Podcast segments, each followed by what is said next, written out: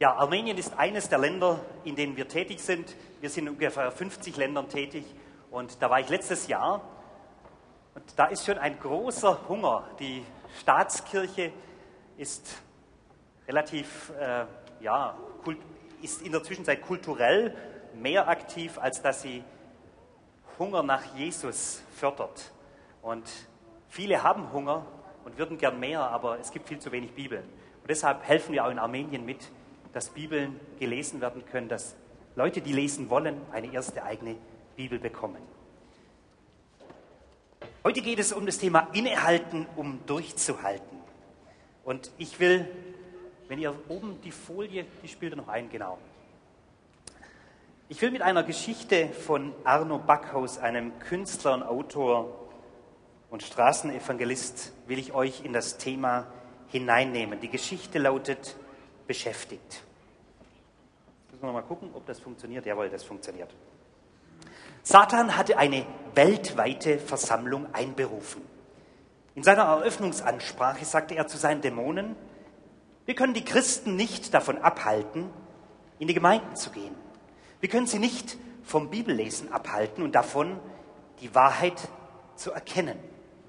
Wir können sie nicht einmal davon abhalten, dass sie eine intime, persönliche Liebesbeziehung zu Jesus entwickeln. Wenn sie diese Beziehung zu Jesus gewinnen, ist unsere Macht über sie gebrochen. Also lass sie in ihre Gemeinden gehen, lass ihnen ihren konservativen Lebensstil, aber stellt ihre Zeit, sodass sie nicht in diese tiefe Beziehung mit Jesus Christus kommen können. Das ist, was ich, Satan, von euch will, meine Engel. Lenkt sie davon ab. Wie sollen wir das anstellen? fragten seine Dämonen. Haltet sie mit unwichtigen Nebensächlichkeiten des Lebens beschäftigt und erfindet unzählige Programme, um ihre Gedanken in Besitz zu nehmen, antwortet Satan. Verleitet sie zum Ausgeben, Verbrauchen und Verschwenden. Überredet die Frauen, lange Stunden arbeiten zu gehen und die Ehemänner sechs bis sieben Tage die Woche, jede Woche, sechs bis sieben Tage jede Woche zu arbeiten, zehn bis zwölf Stunden damit sie sich ihren leeren Lebensstil leisten können. Haltet sie davon ab, Zeit mit ihren Kindern zu verbringen. Wenn dann ihre Familie sich bald in Bruchstücke aufteilt, wird ihr Zuhause kein Schutz mehr vor dem Druck der Arbeit bieten. Putscht ihre Gedanken derart auf, dass sie die sanfte, leise Stimme des Heiligen Geistes nicht mehr hören können. Verlockt sie dazu, das Radio oder den CD-Player immer einzuschalten, wenn Sie Auto fahren. Auch sollen Sie die Fernseher, DVD-Rekorder, CD-Player und PCs in Ihren Häusern ständig in Betrieb haben. Das wird Ihre Gedanken durcheinander bringen und die Einheit mit Christus zerstören. Füllt die Kaffeetische mit Magazinen und Zeitungen, hämmert Ihnen 24 Stunden am Tag die neuesten Nachrichten ein. Sogar in ihrer Erholung sollen sie nicht zur Ruhe kommen. Lass sie von ihrem Urlaub erschöpft, beunruhigt und unvorbereitet für die kommende Woche nach Hause zurückkehren. Lass nicht zu, dass sie in die Natur hinausgehen, um Gottes Schöpfung zu bewundern. Schickt sie stattdessen in Vergnügungsparks, Sportveranstaltungen, Konzerte und ins Kino. Haltet sie beschäftigt, beschäftigt, beschäftigt. Wenn sie mit anderen Christen Gemeinschaft haben, verwickle ihre Gespräche in Klatsch und Smalltalk, sodass sie mit schlechtem Gewissen und unbeständigen Gefühlen weggehen. Macht nur weiter. Lass sie ruhig Evangelisation machen und Seelen gewinnen, aber verstopft ihr Leben mit so vielen guten Gründen, dass sie keine Zeit mehr haben, Kraft von Gott zu holen. Bald werden sie aus ihrer eigenen Stärke leben ihre Gesundheit und Familie für die gute Sache opfern. Es wird funktionieren.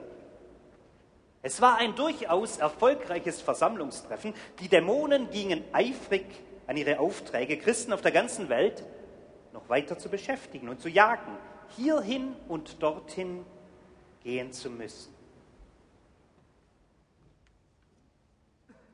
Ich lade euch ein, einen kurzen Moment über diese Geschichte nachzudenken. Hast du dich selber in dieser Geschichte entdeckt? Sieht dein Terminkalender auch so aus?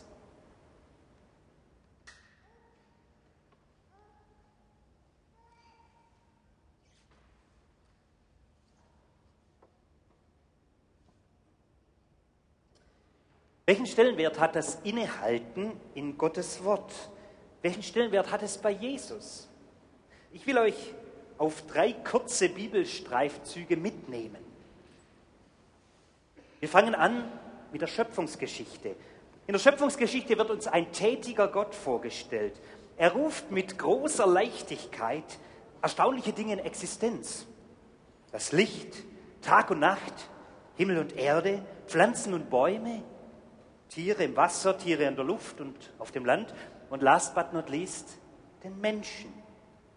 Und dann diese überraschende Bemerkung in 1. Mose 2, wo es heißt, am siebten Tag vollendete Gott sein Werk und ruhte von seiner Arbeit aus.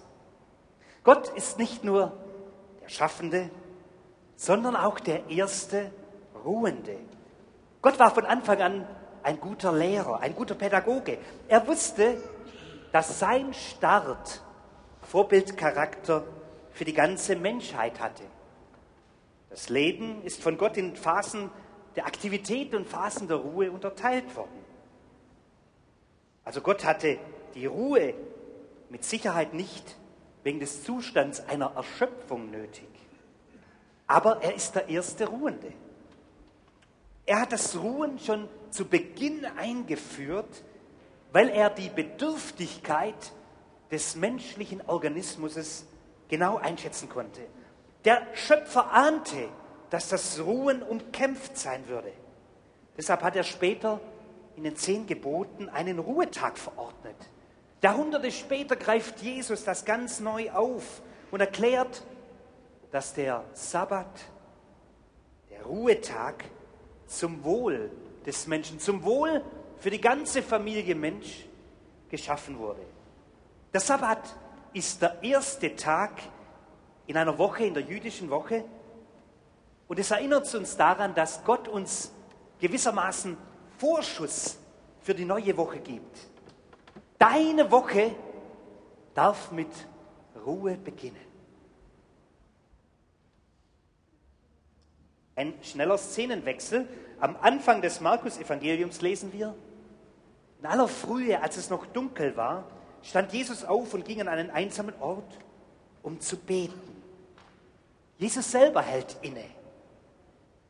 Die Evangelienschreiber berichten an einigen Stellen von einem Entfliehen Jesu in die Einsamkeit. Jesus war ganz Mensch und ganz Gott. Er war denselben Bedürfnissen und Versuchungen ausgesetzt wie du und ich. Darum haben wir einen großen Gewinn davon, sein Leben aufmerksam zu betrachten und von ihm zu lernen. Sein Leben war natürlich geprägt von vollmächtigen Wundern, von Taten der Nächstenliebe und der Verkündigung vom Reich Gottes, aber eben auch von Gebet, Stille Einsamkeit und Innehalten. Das eine ist ohne das andere bei Jesus nicht denkbar.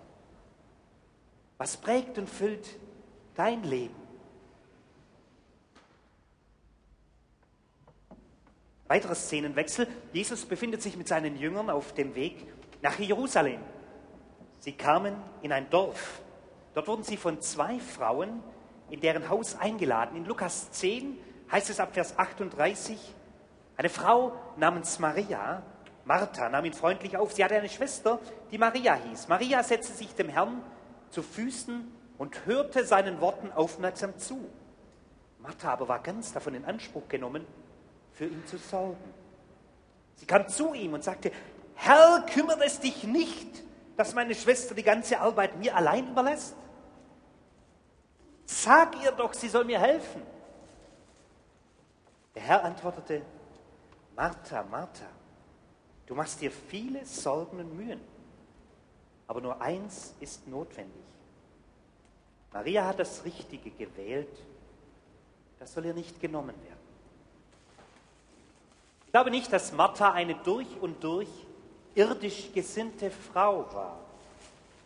Mit hoher Wahrscheinlichkeit war Martha davon überzeugt, dass sie Jesus und seinen Jüngern am besten mit einer guten Bewirtung dienen konnte.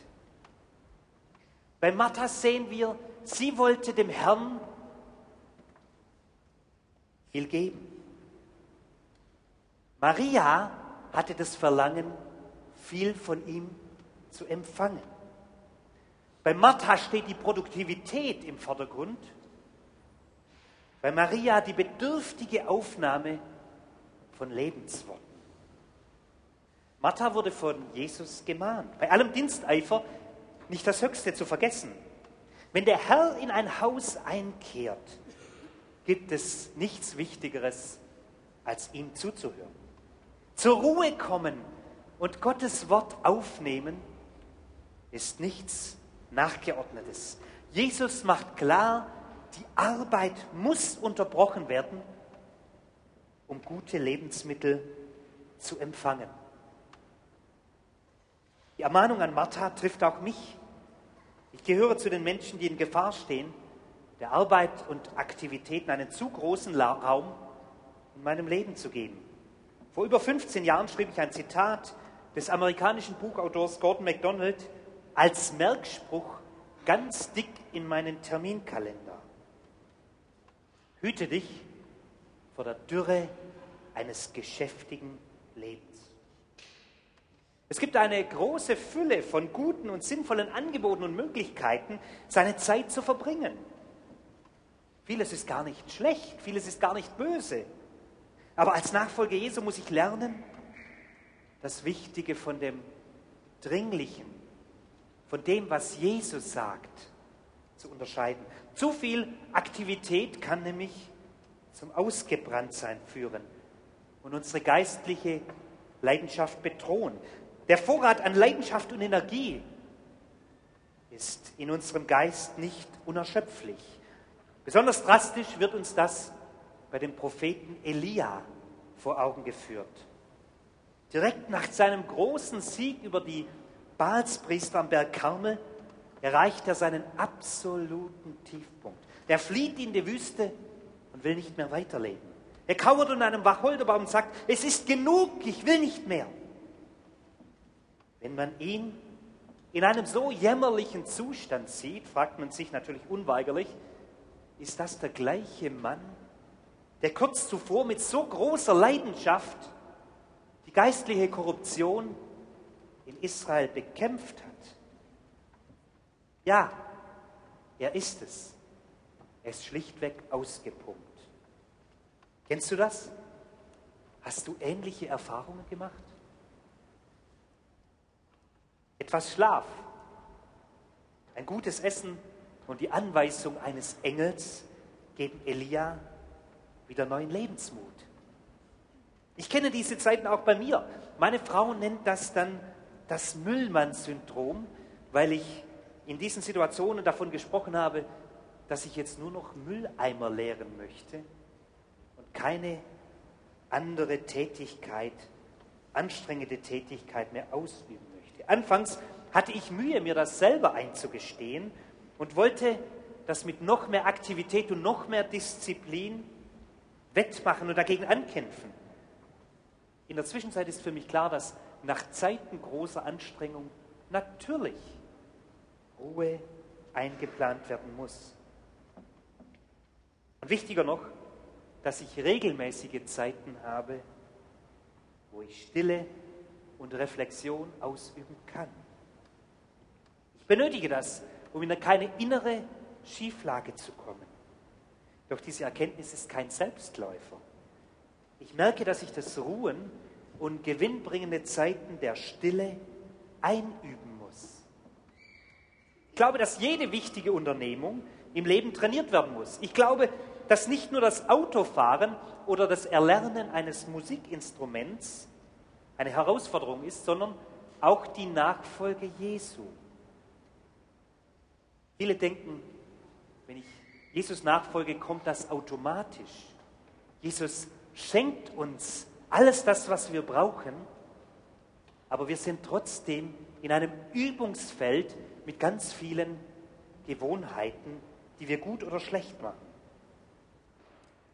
Eine der Übungen, die uns helfen kann, Zeiten der Stille und Reflexion einzuüben, ist das Tagebuchschreiben. Und darüber soll es nun in der verbleibenden Zeit gehen. Warum macht das Tagebuchschreiben denn Sinn? Ich glaube, diese Übung kann uns helfen, unser Leben vor Gott zu reflektieren, daraus zu lernen und Gottes Handschrift im Rückblick zu erkennen. Das Erinnern ist eine nicht zu unterschätzende Aktivität, die mein Herz stärken kann. Gott fordert sein Volk immer wieder dazu auf, sich an seine großen Macht- und Treuetaten zu erinnern. Das Abendmahl hat vor allem den zentralen Sinn, uns zu erinnern an das, was Jesus von uns, für uns tat und Gemeinschaft mit ihm zu haben. Gott weiß, dass wir nur allzu gerne vergessen. Wir sind undicht. Die Erinnerung fließt raus. Wir können sie häufig nicht halten. Eine alte chinesische Weisheit lautet, die stärkste, die schwächste Tinte ist stärker als das stärkste Gedächtnis.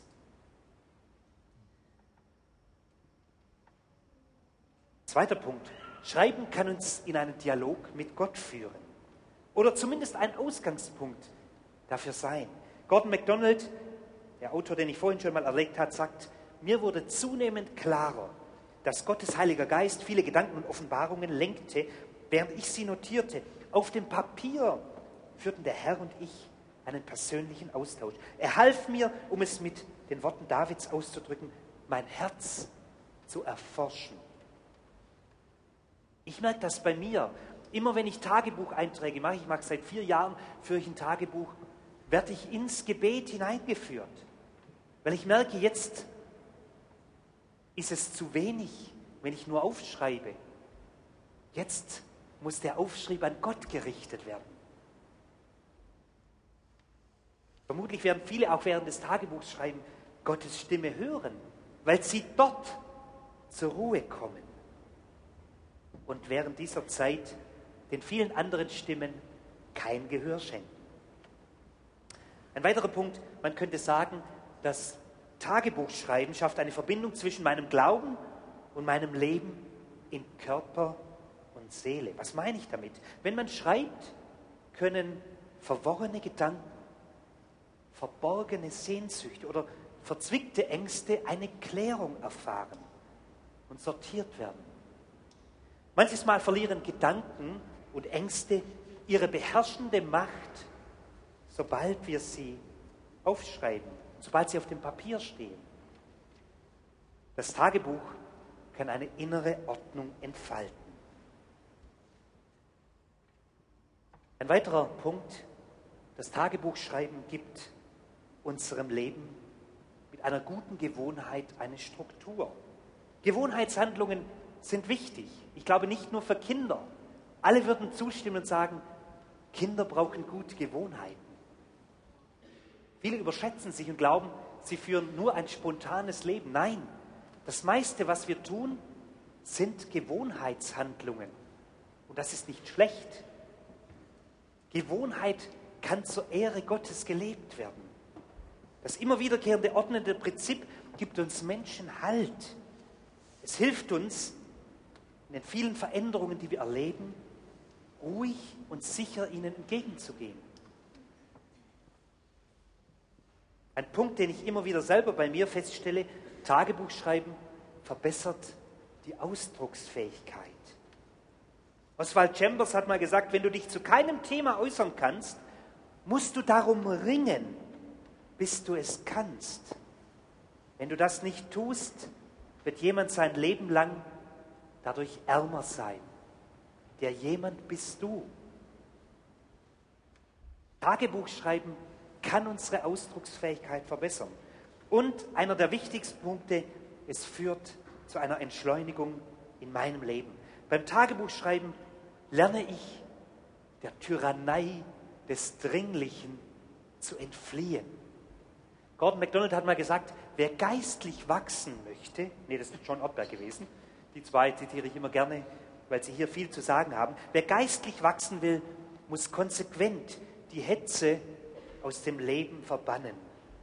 Hetze ist der größte Feind des geistlichen Lebens. Jetzt zu der Frage, gibt es Regeln für das Tagebuchschreiben? Ich glaube, es gibt aus meiner Sicht kein richtiges oder falsches Tagebuch. Genauso wie unser Leben einzigartig ist, kann unser Tagebuch einzigartig sein. Und soll es geradezu sein. Es muss keinem bestimmten Ordnungsideal entsprechen. Beim Tagebuchschreiben darfst du so viele Fehler machen, Rechtschreibfehler machen, wie du möchtest. Es wird kein Germanist überprüfen. Selbst die neue Rechtschreibregel muss hier nicht angewendet werden. Erich Kästner, der Kinderbuchautor, sagte mal, je mehr ein Tagebuch ein Kunstwerk sein möchte, umso weniger bleibt es ein Tagebuch.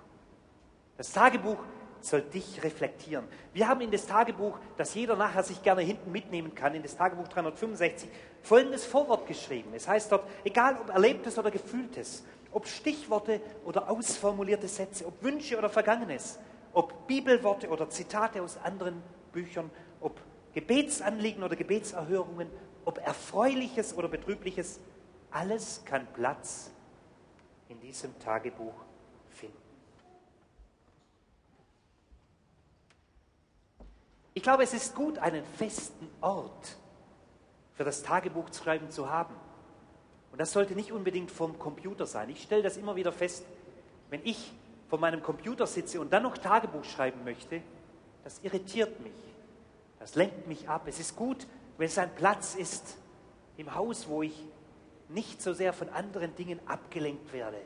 Es kann helfen, auch eine Kerze anzuzünden, um sich zu vergegenwärtigen, Gott ist da. Er ist auch ohne Kerze da, aber manchen hilft das. Wenn sie eine Kerze haben, sie wissen, Gott leuchtet in mein Leben rein und leuchtet auch mit seinem Geist in mein Verständnis für das Bibellesen rein. Jetzt möchte ich euch kurz dieses Tagebuch vorstellen, was auf euch hinten wartet, damit ihr seht, was für Möglichkeiten es in diesem Tagebuch gibt. Das Tagebuch ist zum ersten Mal natürlich ein Tagebuch, was Raum hat, um einige Gedanken reinzuschreiben. Es ist vor allem für Tagebuchanfänger gedacht. Wenn jemand schon lange Tagebuch schreibt, ist das vielleicht ein bisschen zu wenig Platz. Dann schreibt ihr atmend das heißt, an manchen Tagen mehr, an anderen weniger. Das hat nur so knapp die A5 Seite an Platz zur Verfügung. Es gibt immer einen Bibelleseplan, dem man folgen könnte. Und zwar hier oben, seht ihr, sind drei Textstellen. Da gibt es einen unterschiedlichen Rhythmus, den man selber wählen kann. Entweder in einem Jahr durch die komplette Bibel, wenn man alle Stellen liest, in einem Jahr durchs Neue Testament, wenn man die letzte Stelle liest, oder in drei Jahren durch die komplette Bibel. Wir empfehlen am Anfang nicht zu viel, lieber mehr nachdenken und darüber beten, aber nicht sich übernehmen. Es sind ungefähr schon zwischen 80 und 100.000 Leute, die mit dem Buch angefangen haben zu arbeiten. Viele haben wieder aufgehört, weil sie sich überfordert haben. Ich wünsche mir, dass ihr euch nicht überfordert, sondern dass ihr ein Tempo findet, mit dem ihr leben könnt, wo ihr merkt, das ist mein Tempo.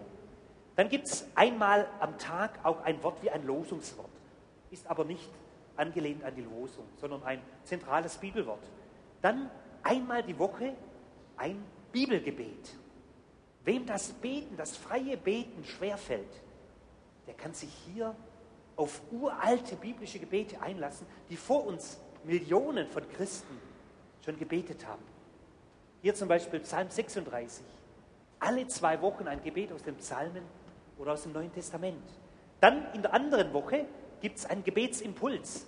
Da werden unterschiedliche Seiten des Gebets beleuchtet. Vielleicht auch für eure Es-Veranstaltungen, Es-Gebetszeiten. Vielleicht am Anfang ist es ein guter, guter Einstieg, so ein Es-Impuls, so ein äh, Bibeltagebuchimpuls als Es-Impuls mit reinzunehmen. Das kann etwas öffnen. Das kann Licht geben. Warum sage ich jetzt, gemeinsam sind wir stärker? Tagebuch schreiben muss man doch alleine machen. Ich glaube, gerade die Chance, dass ihr als Gemeinde euch auf dieses Tagebuch einlasst, hilft, dass man sich gegenseitig am Laufen hält. Natürlich muss jeder das Tagebuch schreiben für sich alleine als Möglichkeit entdecken und dann Ja oder Nein dazu sagen. Aber man kann sich helfen in der Gemeinde. Die Tagebuchexperten sagen, es braucht ungefähr sechs Monate, bis sich eine Gewohnheit stabil entwickelt. Und bis zu den sechs Monaten kann das manchmal ganz schön mühsam sein. Deshalb mache ich euch Mut. Helft euch gegenseitig, wenn ihr die Entscheidung getroffen habt, mit dem Tagebuch zu arbeiten und haltet euch gegenseitig auf dem Weg. Startet es vielleicht gemeinsam mit eurem Hauskreis oder mit einer Gruppe, die ihr eben so, wo ihr euch ab und zu mal trefft oder als Ehepartner. Helft euch gegenseitig. Wenn ihr erkannt habt, das ist nicht euer, eure Plattform, wo ihr Stille findet, dann legt das Buch getrost wieder zur Seite. Nicht das 365 wird euch Eingang in den Himmel verschaffen, sondern es könnte ein Werkzeug sein, das euch hilft. Am Schluss lade ich euch ein, über drei Fragen nochmal, vielleicht während der Lobpreiszeit, die dann im Anschluss folgt, nachzudenken. Die erste Frage, ist mein Leben dürre geworden, weil ich zu geschäftig war und nicht innegehalten habe? Die Frage kann niemand anders für dich beantworten. Die zweite Frage, was hilft mir, vor Gott zur Ruhe zu kommen? Vielleicht hast du schon eine Plattform entdeckt. Vielleicht hast du ein Werkzeug entdeckt, das dir hilft. Dann mach da weiter. Wenn du noch keins entdeckt hast, probier das Tagebuchschreiben aus. Und als drittes, wo finde ich einen Ort der Ruhe? Das ist nicht ganz unwesentlich. Manche schaffen es, auch in der U-Bahn, bei allen möglichen Ablenkungen drumherum, trotzdem Ruhe zu finden. Aber nicht jeder schafft das. Überlegt mal, wo findet ihr einen Ort der Ruhe? Mit diesen drei Fragen würde ich euch jetzt nochmal eine bis zwei Minuten in die Stille entlassen und dann kommt das Lobpreisteam. Ich würde gern noch beten mit euch, bevor ich euch in die Stille entlasse. Und dann werden wir zusammen Gott anbeten.